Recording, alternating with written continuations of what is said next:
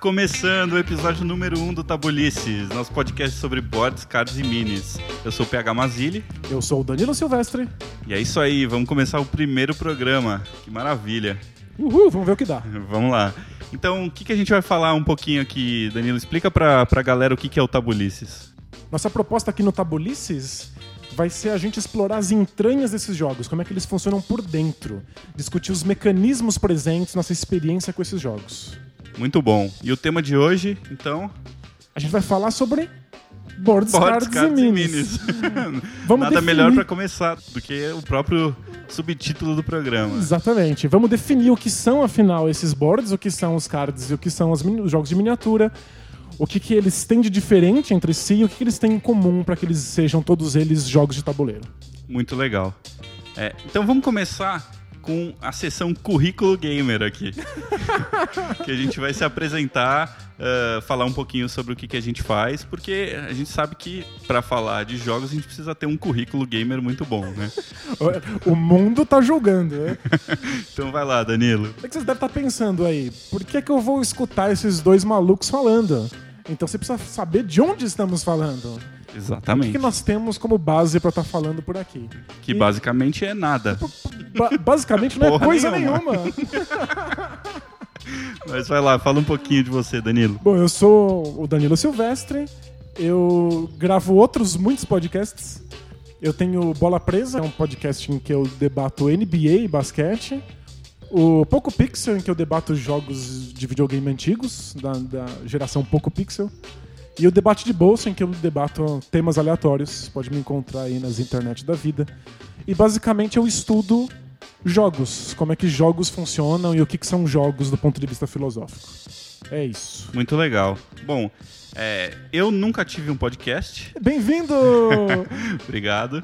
É, eu sou músico, ah, toco baixo, dou aula de música também. E a minha relação mais profissional com os jogos se dá pela minha banda, o Game Boys, que é uma banda que toca trilhas de jogos de videogame, né? E, obviamente, nós dois também somos colecionadores de board games, gostamos muito de, de colecionar, É, de jogar. enfim. Você há muito mais tempo do que eu. Exatamente, eu comecei em 2010, mais ou menos, eh, falando dos board games modernos, né? Sem contar aqueles que a gente joga desde a infância. Isso, né? Ban- banco imobiliário não vale. Não vai. Se, se contar banco imobiliário, todo mundo tem currículo gamer na história da humanidade. é. Não, mas tem que ter ganhado muitas partidas, né? Não basta jogar, né? tem que ganhar o banco imobiliário. Não Tem é que ter qualquer um. falido todo mundo, tem que ter falido a priminha pequena, né? Exatamente. Legal.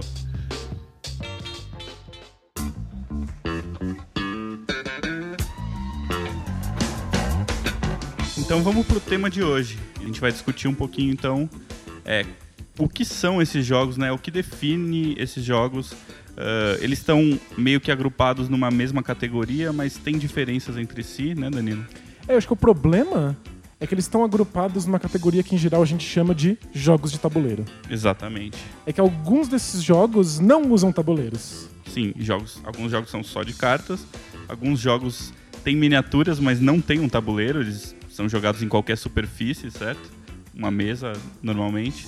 E alguns jogos têm mais de um desses componentes. Então, como a gente chama um jogo de tabuleiro que também tem cartas e tem miniaturas, né? Todos eles podem aparecer juntos no mesmo jogo, né? Pois é. E aquele jogo que o, o seu tiozão bêbado fica jogando na sala com o baralho, aquele baralho convencional que tem todos os números e quatro naipes, aquilo é um jogo de tabuleiro? Acho que não. Vamos ver, vamos falar um pouquinho sobre isso. Vamos lá. Como é que a gente vai definir o que que é um jogo de tabuleiro? Legal. Então, para começar, como o próprio nome diz, vamos pegar o básico, né? É um jogo que tem um tabuleiro. O que que é um tabuleiro, basicamente? Uma, eh, uma superfície eh, específica de um jogo, marcada, né? Com marcações que podem sugerir lugares, né? Uma, uma organização espacial que as mecânicas do jogo acontecem ali, né? É, o- a maior parte dos jogos, eles precisam delimitar um ambiente físico para que eles aconteçam. Né? Tipo, até criança, quando tá brincando de pega-pega, de esconde-esconde, fala assim, olha, pode até aquela porta, pode até o terceiro poste. Então é normal você criar uma fronteira e dentro daquela fronteira o jogo acontece. Então, um jogo de futebol acontece no, no desenho do campo, né? Do, do campo, gramado, certo. tem as linhas. Fora das linhas, não tem mais jogo acontecendo. Então, vários desses jogos usam como fronteira um tabuleiro. Legal. né? Um pedaço físico que você coloca lá em cima da mesa e aí as coisas que estão dentro desse tabuleiro fazem parte do jogo, as coisas que não estão nesse tabuleiro não fazem parte do jogo. Ótimo. Então, dificilmente um jogo de tabuleiro é composto apenas por um tabuleiro, né? A gente tem que ter outras peças que interagem eh, com esse espaço do tabuleiro para que o jogo aconteça, certo? Perfeito. É, o tabuleiro basicamente é o espaço físico no qual o jogo acontece. Legal. Ah, e um jogo de cartas? O que seria um jogo, ah, um card game no caso, né?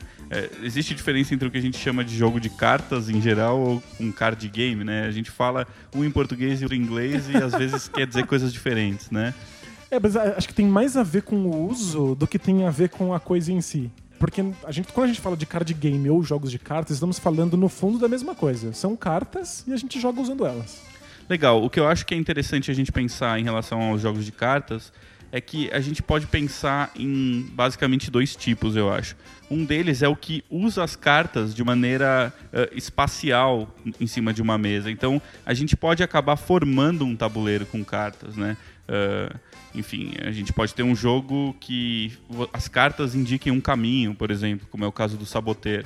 Um joguinho em que cada carta que você coloca na mesa é a continuação do caminho dentro de uma mina. Né? então, é, a gente está formando um tabuleiro com, com cartas, de certa maneira. Mas a gente tem jogos de cartas em que as cartas não precisam estar dispostas de uma maneira específica em cima da mesa. Né? Eu acho que isso já é uma diferença interessan- interessante entre os jogos que a gente chama de tabuleiro ou os card games, não sei. É, Acho que as pessoas costumam chamar de card game são jogos modernos de cartas que não usam os números e os naipes do que a gente considera um baralho tradicional, né? Exatamente. Então, o jogo de baralho normalmente é o jogo que usa aquelas cartinhas com naipes e com números Isso. que a gente está acostumado. Coisas certo? como buraco, tranca, poker. Mas os, os jogos de. Os card games também são jogos de baralho, certo? Perfeito. É que os baralhos são outras coisas que não necessariamente usam esses números. Legal. Mas é que eu acho, não sei se você vai- você vai concordar comigo. Eu acho que quando a gente tá jogando esses jogos de cartas, sejam eles card games modernos ou os jogos de baralho mais antigos, existe um tabuleiro invisível por baixo. Pensa, sei lá, em buraco. Quando você consegue uma certa sequência de cartas, você tem que abaixar elas na, na, na sua frente. Correto. Existe um lugar para que essas cartas sejam abaixadas. Eu não Legal. posso pegar as cartas e simplesmente jogá-las para cima ou guardá-las na veta. Eu tenho que colocá-las na minha frente na mesa.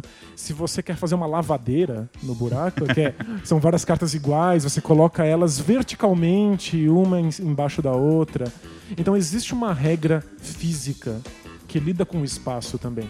É, eu acho que é mais ou menos como num card game a gente tem aqueles playmats, aqueles tapetinhos que a galera usa, justamente para organizar os espaços invisíveis eh, do tabuleiro invisível, né, na mesa. Exato. Então, se você pega o cara que joga, sei lá, Magic, por exemplo, o cara pode ter uma playmat ali que indica aonde vai o baralho dele, aonde vai o cemitério, que é o descarte no caso do Magic, né? Aonde vão os- as criaturas, enfim. Mas eu acho que é, esse tipo de jogo se enquadra na categoria que eu falei que não tem uma eh, importância espacial tão grande, né? É diferente, por exemplo, como eu falei do Saboteur, que eh, cada carta precisa estar num lugar exatamente específico para aquilo funcionar. É, o Saboteiro é um exemplo de jogo em que o tabuleiro simplesmente foi recortado em milhões de pedacinhos e eles viraram cartas. Exatamente, Não legal. precisavam ser cartas. Podiam ser pecinhas. Podiam pod- ser tiles, podiam né? ser tiles, é. Mas eu ainda acho que, embora não seja essencial o posicionamento de- das cartas quando você está jogando baralho, eu posso colocar um pouco mais para direita, um pouco mais para esquerda. É, no poker, você pode baixar suas cartas um pouco mais para frente, um pouco mais para trás, mas precisa existir um lugar em que é a sua área de baixar cartas, a área em que o dealer vai dar as cartas no poker ou no blackjack. Legal. Então eu, eu ainda acho que jogos de carta, no fundo, no fundo, são jogos de tabuleiro.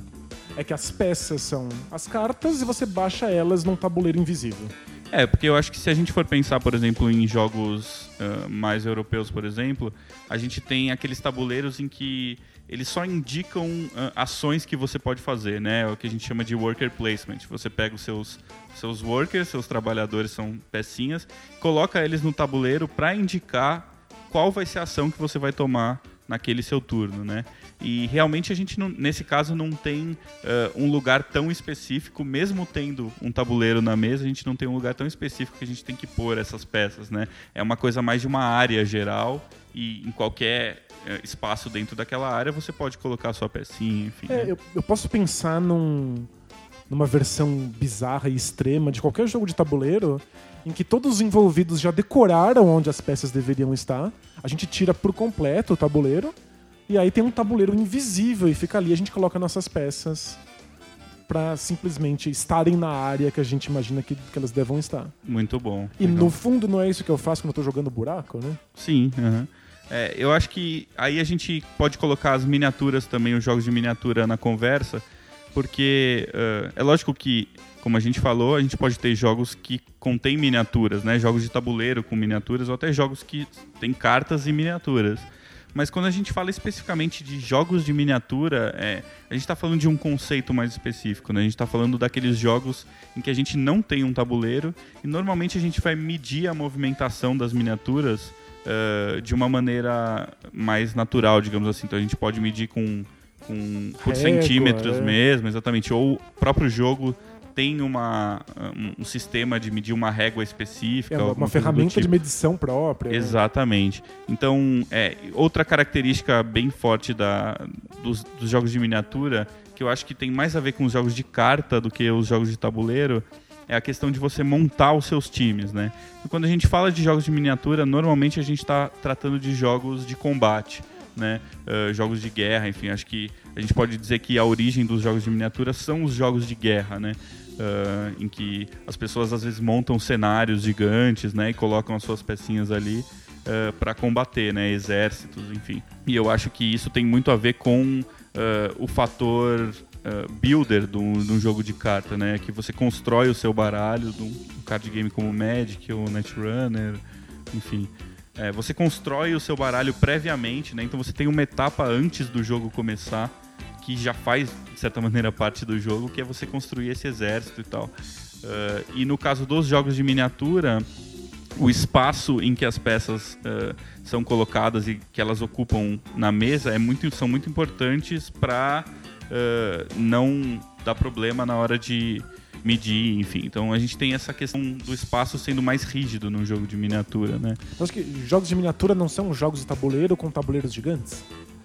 Sim, é, acho que a gente pode, pode pensar assim, é, principalmente se a gente pensar que os jogos de tabuleiro são aqueles com grid, né, com, com quadrados, em que a movimentação das miniaturas é muito importante, a distribuição delas no espaço, né. Então acho que os jogos de miniatura têm essa questão ah, do grid, né, um grid, como se fosse um grid invisível, né, de um jogo de tabuleiro, mas ao mesmo tempo puxa também essa questão das cartas, ah, de você montar os seus times Faz e tal. sentido. é. E eles têm uma cultura muito específica, né? Então, se você pega o Blood Bowl ou Warhammer, esses jogos mais famosos, ah, existe uma cultura, né, por volta desse, em volta desses jogos que é, é interessante e é importante, que é de você pintar suas miniaturas, né? Ah, então, você compra as miniaturas que você quer, faz o seu time, pinta elas, né? Isso tudo também está envolvido aí dentro de uma cultura que não é só uma questão mecânica do jogo, e sim uma questão de como as pessoas lidam com esse jogo, interagem com as outras. É quando a gente fala sobre jogos de tabuleiro ser um hobby, a maior parte dos hobbyistas vem dessa cultura de jogos de miniatura. Porque o hobby tá em você colecionar miniaturas, pintar, aprender qual é o tipo de tinta, usar resina. Jogos de miniatura eles podem ter tabuleiros completamente imaginários, como um card game. Então eu posso simplesmente colocar na mesa e aí a gente, o, o tabuleiro vai sendo descoberto à medida em que eu meço com uma régua e me movimento até lá. Mas eles também podem ser ultra sofisticados, com grama e árvores, e você pode reproduzir cenários para colocar suas miniaturas dentro. Aí tem essa parte papel machê, feira de ciência da escola, assim, né? Que, que faz parte do hobby é- e para muitas pessoas é uma graça tão grande ou maior do que o ato de jogar em si. Exatamente, é a cultura mesmo, né? Ah, eu acho que, principalmente fora do Brasil, existe muito essa cultura das lojas de jogo de miniatura, então a galera se reúne nas lojas, discute sobre os jogos, pinta as miniaturas, enfim, né? Isso tudo é bem importante, acho que é uma parte uh, essencial para a gente entender as diferenças entre esses tipos de jogo, né? É, no fim das contas, todos eles têm um pouco disso mas eu acho que no caso das miniaturas isso é muito muito grande, né? Pela questão da pintura e, enfim, de você ter essas peças uh, que tem um valor meio fora do jogo até, né? De serem pequenas esculturas e tal. É, a gente tá num terreno que é muito próximo de quem faz aeromodelismo, quem, tá, quem monta navio pirata dentro da garrafa. certo. Que é essa coisa em que eu, existe um, um, caráter artístico no próprio objeto, e não necessariamente no conjunto de regras as quais eu vou aplicar no objeto. Legal. Então tem esse esse fetiche pela, pela coisa, né? Pela, pela parte sensível, a parte tátil, não necessariamente pelo jogo a que eu exponho esse objeto. Muito bom. Então, acho que a gente conseguiu uh, expor algumas diferenças, mas no fim das contas, todos eles têm acho que mais semelhanças do que diferenças, certo? Então, aqui no Tabulices, a gente pode chamar jogos de miniaturas, jogos que usam tabuleiros de fato, e jogos de carta, todos eles jogos de tabuleiro. Pode Legal, ser? pode ser. Mas lembrando que os jogos de miniatura podem não ter um tabuleiro, né? Então, mas, eu, mas aí o tabuleiro é invisível. Legal. Que nem, Ótimo. Que nem o card game. Show de bola. Muito bom.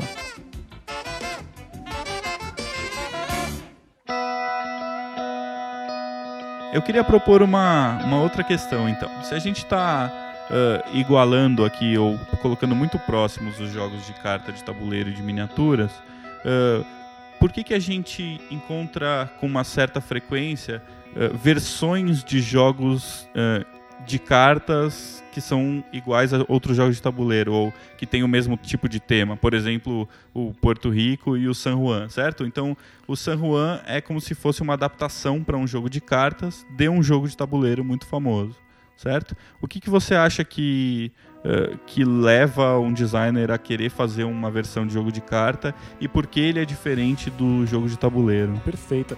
Inclusive, a gente está vendo cada vez mais jogos de tabuleiro ganhando versões em card game. Certo. E uma coisa que a gente não debateu ainda, mas vários jogos estão ganhando versão dados. É verdade, o Bang é um deles, né? Exato, é, o, o Bang era, sempre foi um jogo de cartas que usava um pequeno tabuleiro. É, não, na verdade nem usa tabuleiro. Então, ele, ele, ele tinha um, um tabuleiro invisível certo. e aí numa versão um pouco mais recente ele ganhou um micro mini tabuleiro para cada jogador. Legal, como se fosse um matchzinho mesmo, né? Exatamente. Né? E aí, agora saiu a versão, né? Já faz um tempo saiu a versão dados e faz muito mais sucesso e as pessoas gostam muito mais. Então, dados são jogos de tabuleiro também, né? A gente joga eles num tabuleiro, mesmo que o tabuleiro seja invisível. Legal, a gente não vai chamar aqui um, um novo tipo de jogo, né? Os jogos de dado. Vamos colocar eles nessa, nessa... É, nessa mistura aí. Né? Exatamente, tá no mesmo pacote. Mas por que, que um, um game designer, um cara que tá lá criando o jogo, escolheria que o jogo dele fosse um jogo de dados ao invés de ser um jogo de tabuleiro, né? O que, que ele ganha, o que, que ele perde com isso?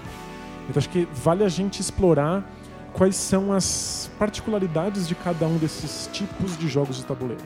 Legal, muito né? bom. O que, que um jogo de tabuleiro tende a, a ganhar com isso? O que, que o tabuleiro traz para os jogadores? Então eu acho que a gente pode começar, uh, talvez pensando numa questão que eu acho que é bem importante, que é uh, as cartas elas trazem um fator uh, secreto para o jogo, então de informação escondida certo? Diferente do tabuleiro, em que normalmente todos os jogadores têm acesso uh, a todas as informações, tudo que é, está acontecendo naquele tabuleiro, as cartas elas servem muito para você esconder informações, certo? Perfeito. É, jogos de tabuleiro que usam tabuleiros de fato, né, que usam esses, certo. esses indicadores que você consegue colocar na mesa, eles expõem para todos os envolvidos uma série de informações e eu acho que porque elas estão explícitas, porque elas estão desenhadas ali, não, não preciso imaginar onde cada coisa tá, essas informações podem ser muito complexas. Certo. Então, se eu estou querendo criar um jogo muito complexo em que peças podem ser usadas de diferentes maneiras em diferentes lugares, em geral, seria melhor que eu usasse um tabuleiro de fato. porque uh, eu acho que se você não tem uma complexidade razoável num tabuleiro, o jogo acaba podendo ficar uh, meio banal, né? Um jogo muito simples. Então você acaba tendo que criar complexidades para aquilo funcionar como um jogo Exato. de certa maneira, né? Se eu não tenho muita complexidade nas informações que estão disponíveis, eu posso abrir mão do tabuleiro. Eu jogo Certo. ele fora e aí a gente simplesmente imagina o tabuleiro. Ou tipo, o buraco é um jogo simples o bastante para que eu não tenha que ter um tabuleiro me dizendo onde eu tenho que baixar nas cartas. Mas aí, se eu tenho muitas informações expostas a todos os jogadores e essas informações são muito complexas, o tabuleiro tem que tem que estar ali. Um jogo de cartas não quer expor as informações. Ele me Correto. dá a opção de que a maior parte das informações não estejam evidentes. Então, ou elas estão guardadas ali numa pilha de cartas, né? E a gente tem que lembrar que cartas têm frente e verso. Acho que é a coisa mais importante sobre Claro, uma carta. justamente né? pra- é por isso ela esconde as informações. né? Então, ou as informações estão escondidas numa pilha, ou elas estão escondidas na minha mão. Certo. E aí eu mostro as cartas que eu quero mostrar no momento em que isso for mais oportuno. Legal, e acho que ah, você falou da pilha do- das cartas, e acho que a questão do deck, do baralho, também eh, traz um fator de aleatoriedade interessante, né? Então, da mesma maneira que a gente pode ter esse fator usando dados, ah, a a- o deck de cartas, né, o baralho de cartas, ele normalmente é embaralhado e a gente não sabe a ordem que essas cartas vão sair. Então, é muito comum a gente ver ah, em discussões sobre jogos de tabuleiro, por exemplo, um jogo de tabuleiro que contém um tabuleiro, mas também contém cartas, que as cartas foram adicionadas para dar essa dose de essa dose de aleatoriedade é, e também de, de, de- de informação secreta, né? Então, eu acho que é por isso que hoje em dia a gente vê uma quantidade enorme de jogos que tem esses dois elementos. Que né? misturam, né? Isso. É, então, dados são muito bons para aleatoriedade. Acho que eles são os mais antigos instrumentos de aleatoriedade do, do mundo, né? A Sim. gente encontra dados em culturas muito ancestrais, né? usando ossos de animais, porque você joga e não sabe o que vai acontecer. Então já tem essa, essa diversão. Ótimo. Mas dados são limitados ao número de faces. Sim. E também são limitados quanto a, a quais pessoas sabem o que aconteceu neles, né? O resultado deles.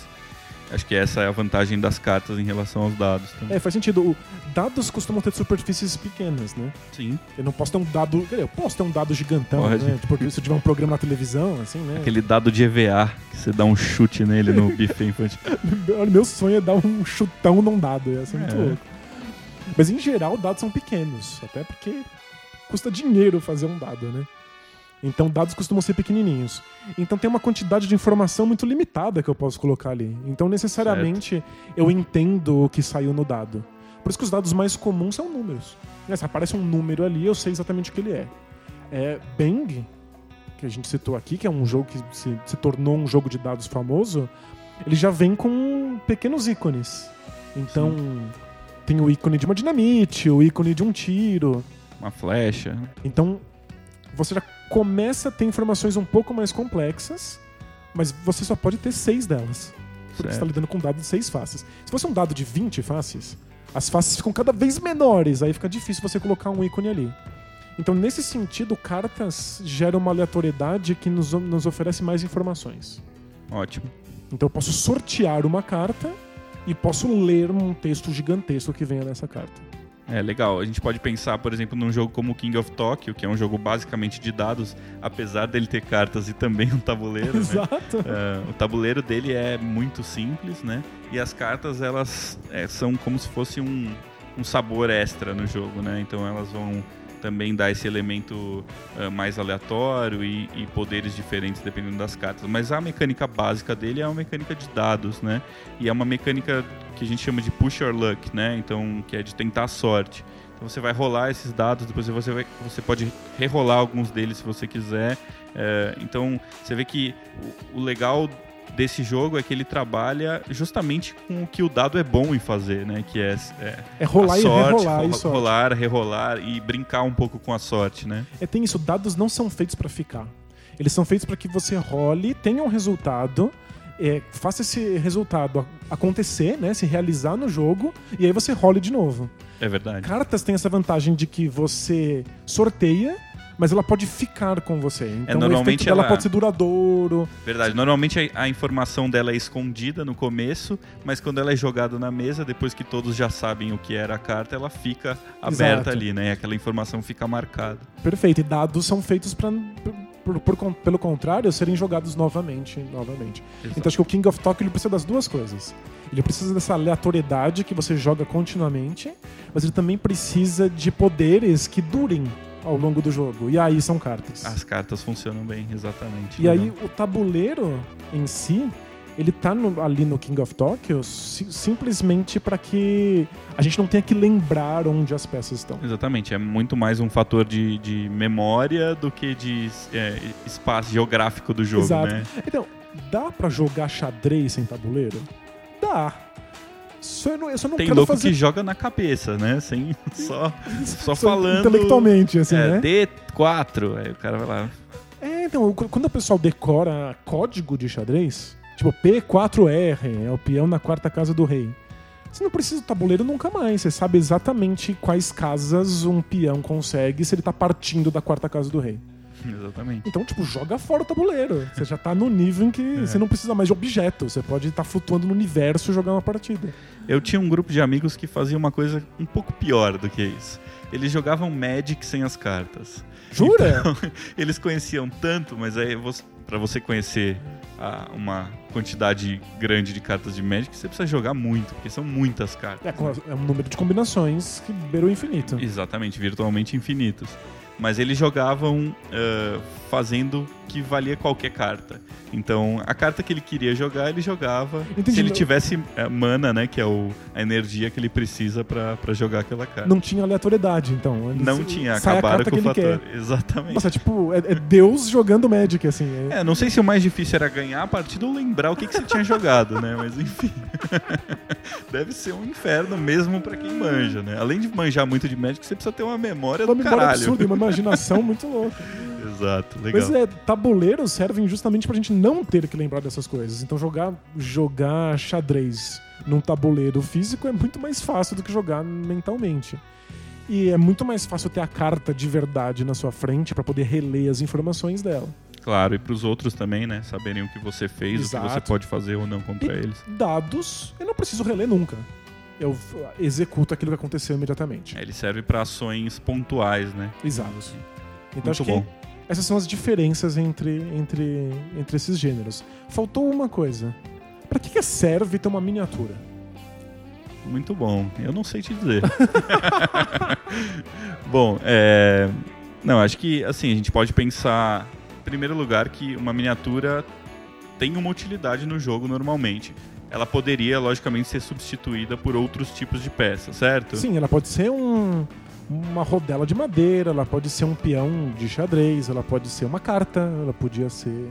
Exatamente. É, É, eu acho que a primeira coisa mais básica que a gente pode pensar é é, uma miniatura muitas vezes ela é mais adequada para geograficamente caber ou não num tabuleiro, né? Então muitas vezes você não vai substituir uma miniatura pequenininha, né, de um centímetro ali de diâmetro por uma carta que vai ocupar um espaço gigante. Então é, existem peças que são mais ou menos próximas de uma miniatura, imagino, certo? Perfeito. É, Eu, eu costumo dizer assim: quando você tá jogando um jogo, confia no cara que fez o jogo.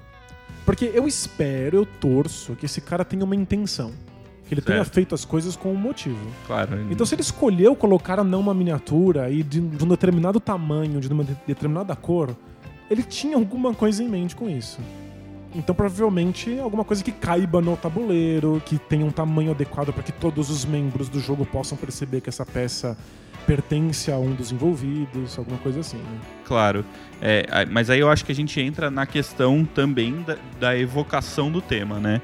Então, muitas vezes, o fato de ter uma miniatura está muito mais ligado realmente a ah, fazer com que aquele jogo seja mais imersivo. Então, você vê aquelas miniaturas, você entende melhor o tema, você ah, entra mais dentro da brincadeira dessa maneira, né? Da mesma maneira eh, de que quando a gente é criança e brinca com boneco, enfim, a gente não vai normalmente principalmente depois que a gente já tem uma certa idade, a gente não vai querer brincar com um pedacinho de madeira, um graveto, fingindo que ele é o Batman, né? A gente vai querer brincar com o boneco do Batman, de preferência que tenha também o, o, o Batmóvel e ele solte, solte o Batirangue, enfim, né? Então, deixa, eu- deixa eu ver se eu entendi. Você é contra brincar com boneco de madeira e boneco de palha. É isso. Não, não, não me compromete, pelo amor de Deus, senão a galera dos brinquedos educativos vai ficar brava comigo.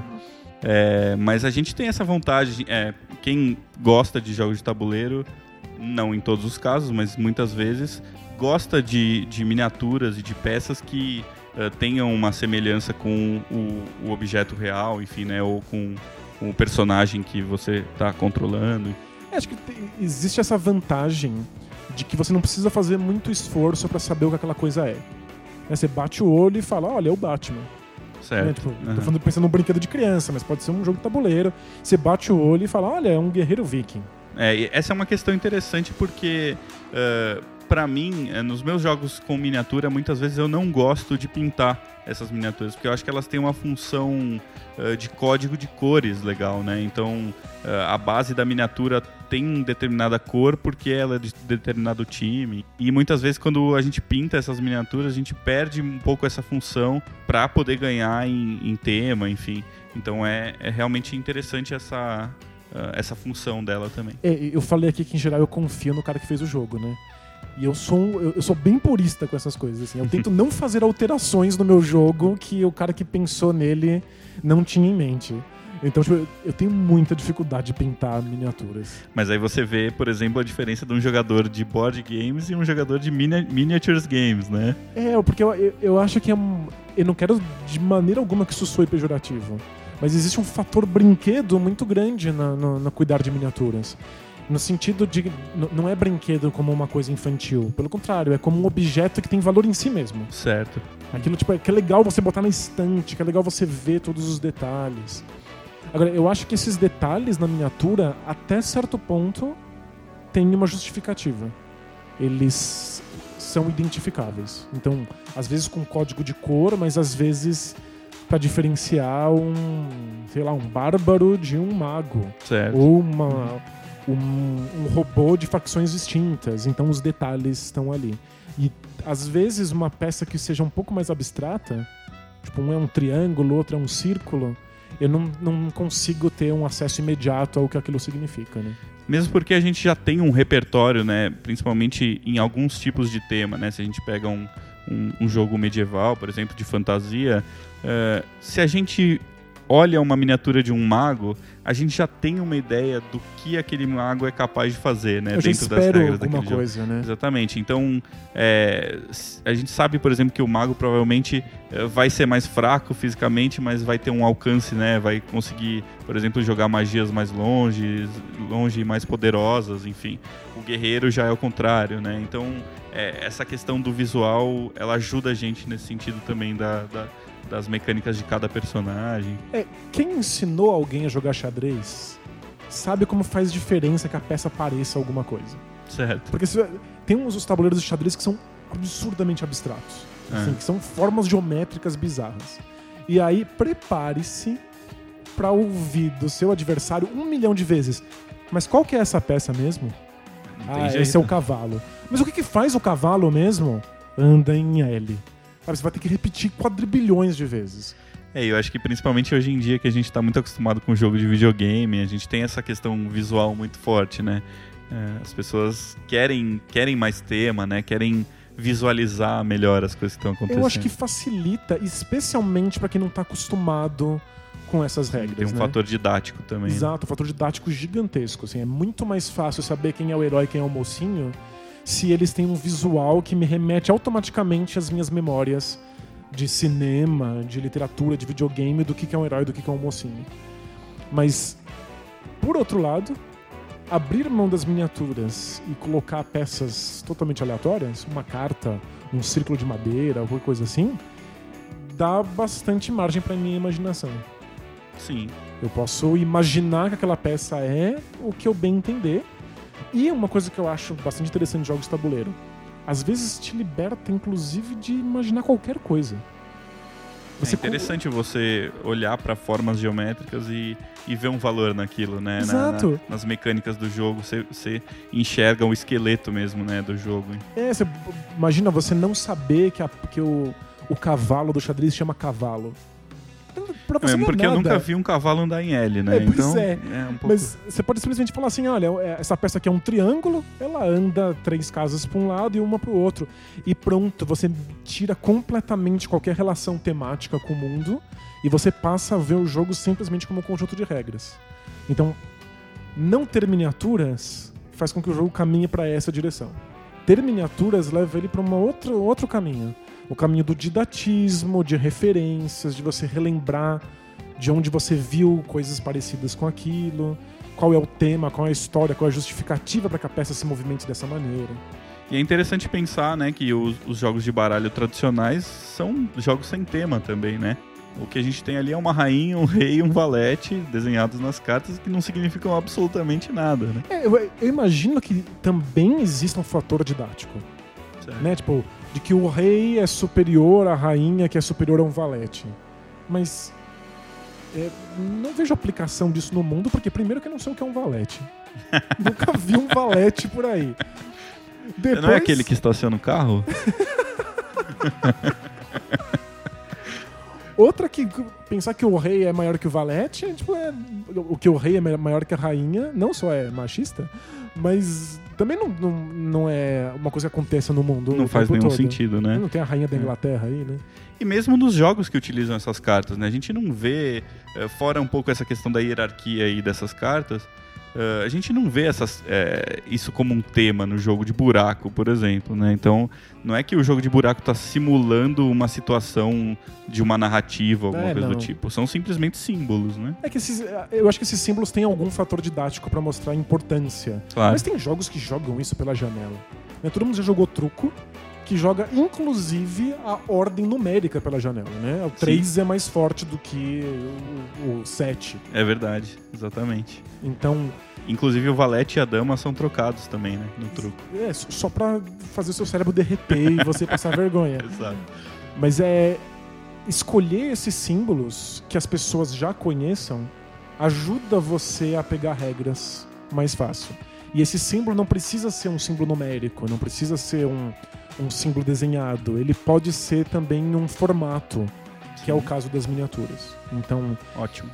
Eu, nunca recusaria o poder das miniaturas quando eu estou apresentando jogos de tabuleiro para pessoas que não conhecem o hobby. Com certeza, ajuda muito. Ajuda muito, né? Mas é interessante que os jogos de miniatura mesmo, não os jogos de tabuleiro que tem miniaturas, os jogos de miniatura, é, eu não me lembro de nenhum jogo de miniatura abstrato, né? Então, é, se algum ouvinte aí uh, souber e quiser falar Isso, pra gente, por favor. Né?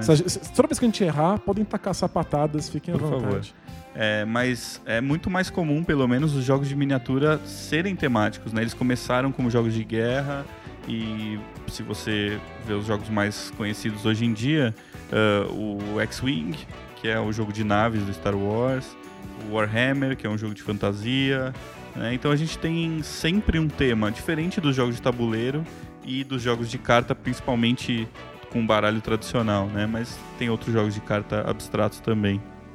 E por que você acha que tem essa diferença? Por que, que uh, nos jogos de tabuleiro a gente tem uma facilidade maior de ter um jogo abstrato e no jogo de miniatura isso é muito mais difícil?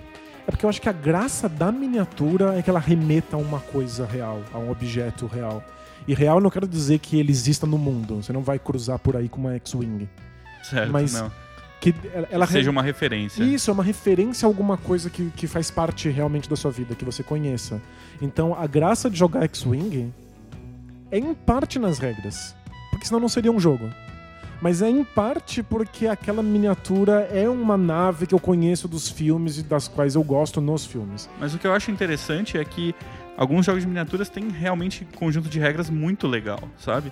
E mesmo assim, ainda eh, a questão das miniaturas é muito importante, né? É, eu acho que é um, uma importância dividida. Jogos de miniaturas querem tanto o brinquedo quanto as regras. Legal, em níveis diferentes, né? Então alguns são muito mais a miniatura Exato. do que a regra e outros são mais balanceados.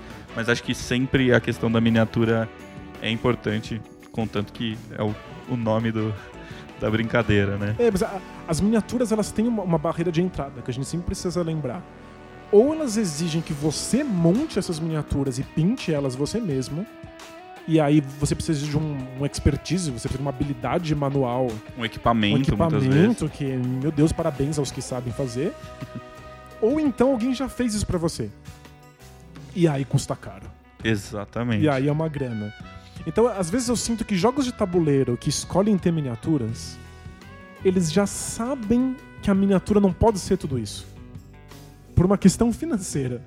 Uhum. Sabe? Eu não, não- eu não vou exigir que o cara compre esse jogo de tabuleiro aqui, monte ele mesmo e pinte a miniatura. Vou fazer uma miniatura aqui de plástico vagabundo.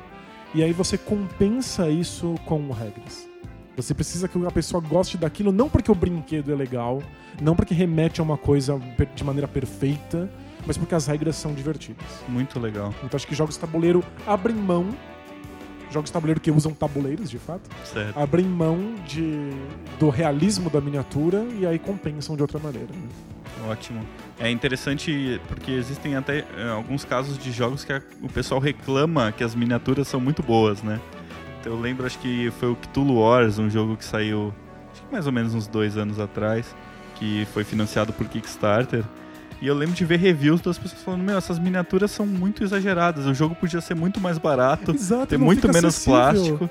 É, eu fico meio desesperado quando eu gosto muito de um sistema de regras e a quantidade de plástico que vem na caixa encarece muito e aí não precisava daquilo. Às vezes o jogo é- é legal o suficiente, minha imaginação daria conta de fazer as associações necessárias e não preciso de um plástico que me, me lembre daquilo. E eu vou, vou confessar que eu gosto muito também daquelas pecinhas de personagens que são de papel, tipo uns standzinhos, né? Você gosta tipo de do Arkham Horror. papel de pé, assim? É? Eu acho legal pra caramba. Eu- E eu, acho que muitas vezes, se você que- quer dar um, um destaque pra parte artística do desenho, né, da, da, da ilustração, isso faz uma cumpre um papel melhor do que a miniatura, né? Porque você consegue ter uma ilustração muito mais detalhada, muito mais interessante num, num stand de papel, né, muitas vezes. É de fato, e é- uma coisa que as cartas fazem também. Sim. As cartas, em geral, são ilustradas. E aí a ilustração faz essa, esse trabalho de fazer você remeter a outras coisas e fazer sua imaginação trabalhar. Exato, aí você vê ah, uma carta promocional de um jogo que faz exatamente a mesma coisa, só que com uma ilustração diferente. E a galera fica maluca por causa Da da ilustração. né? ilustração, exatamente. É, eu lembro quando o Magic estourou, no- no- nos anos 90, as pessoas eram loucas pelas ilustrações. Tinha gente que queria colocar as ilustrações nos quadros, né? Porque vendia um mundo que as regras não mostravam. As regras eram bem secas. Simples, enxutas, simples. né? É, tipo, é, é uma coisa bem seca. Se você tem um número maior, você vence o número menor do adversário. As ilustrações é que construíam um mundo, inclusive um mundo que não existia. E aí elas constroem na sua cabeça um, um cenário na qual aquelas regras se apliquem. Poderiam ser miniaturas, mas seria uma coisa extremamente cara. E se Magic se tornou o fenômeno que se tornou, se a gente tá aqui falando sobre jogos de tabuleiro é porque o Magic popularizou esses, esses jogos numa- de uma maneira absurda. É, e a E- gente tem que lembrar também que se fossem miniaturas, a gente ia perder o fator secreto do jogo, né? Então, Tem isso. mais é. um motivo da gente ter as cartas. Difícil sortear qual é o monstro que eu vou usar se Imagina você ter que ficar escondendo as miniaturas do seu adversário. num sacão gigante. é, agora a gente tem jogos que tentam ter esse fator acaso, esse fator aleatório, sem ter que usar dados ou cartas. Com, com sacolinhas, alguma em coisa geral, do tipo, né? sacos, né? Então, sacos com pecinhas dentro, com cubinhos, alguns até com dados. Uhum, correto. É, mas o Magic teve que abrir mão de miniaturas. Por, umas- por algumas questões de regras, outras questões financeiras, mas as ilustrações dão conta. Mas eu acho que miniaturas, cartas e tabuleiros têm seus, os seus papéis, conseguem fazer algumas coisas melhor e outras coisas pior. E eu acho que vai do que o cara que está criando o jogo tem em mente, o que, que ele precisa que aconteça, e vai do que o jogador espera daquilo. Ótimo. Acho que a gente precisa, inclusive, aprender, quando a gente tá jogando, a adequar as nossas expectativas. É, é- é muito fácil você pegar um, um jogo de cartas e falar assim: ah, eu preferia que fossem miniaturas porque são mais bonitas. Mas a gente precisa pensar se isso ia encaixar no sistema de regras. Permite aleatoriedade? Permitiria que eu tivesse comprado esse jogo? Permitiria que pessoas suficientes comprassem esse jogo? É, o que você falou na questão do designer, né? Você tem que confiar que aquilo que ele fez pro jogo é o melhor que podia ser feito para aquele jogo, né? É, eu, de maneira nenhuma, quero dizer que todos os designers acertam. Não, né? de Tipo, jeito nenhum. Vários deles tomam decisões estúpidas e criam jogos de- ah, com um tabuleiro, sendo que eles poderiam ser melhores se tivessem dados, por exemplo. Mas eu sempre preciso dar esse voto de confiança, né? Vamos tentar, porque o cara teve uma ideia, pensou sobre ela, preferencialmente testou, Sim. então a gente precisa ver se funciona. É, eu acho que ah, se você compra um jogo que foi feito por outra pessoa, você não pode querer que aquele jogo seja o seu jogo. né? Exato, é verdade. Você pode tentar fazer um protótipo, fazer o seu próprio jogo do seu jeito, mas aquela pessoa provavelmente pensou muito em coisas que você não pensou né, sobre o jogo. É- Essa é uma questão interessante. A gente não. é, as- muitas vezes a gente não pensa nas entranhas do jogo, como é o que a gente quer fazer aqui, né? Exato. E não pensa que aquela decisão X acontece por um motivo, né? E não só por é, livre e espontânea vontade do cara que fez, né? É, acho que jogar jogos de tabuleiro é se expor ao outro. E é se expor de um jeito muito bizarro, porque você está se expondo às regras que um cara inventou. Então você está se comprometendo a passar algumas horas da sua vida cumprindo regras, cumprindo as obrigações que um carinha aleatório no mundo te propôs a cumprir. Então, Ótimo. você tem que se expor mesmo e falar assim: não, ok, eu vou cumprir essas regras e vou ver o que acontece. E eu acho que o que eu proponho pra vocês que estão ouvindo é quando vocês forem jogar um jogo de tabuleiro, com um tabuleiro, com cartas ou com dados, pensar por que é que essa escolha foi feita. Poderia ser de outra maneira? Seria melhor se fosse de outra maneira? Por que, que ela é assim? Você tem uma preferência? Você prefere jogos que tenham tabuleiro, que sejam só cartas, que tenham dados? Você gosta de miniaturas, mesmo que você não pinte as suas? Olha, eu não sei se eu tenho uma preferência, mesmo porque antes de hoje eu nunca tinha parado para diferenciar esses jogos tão bem. então, é, mas acho que de maneira geral ah, eu gosto mais de jogos com tabuleiro. Ah, eu tenho jogos de carta que eu gosto muito. Né? Então, o Netrunner, por exemplo, é um dos meus jogos favoritos. O É, Android Netrunner, Você né? me apresentou essa droga pesada. Exatamente. Mas, em geral, eu acho que eu prefiro jogos de tabuleiro mesmo, com, com a, e com a peça do tabuleiro física mesmo, não jogos de miniatura.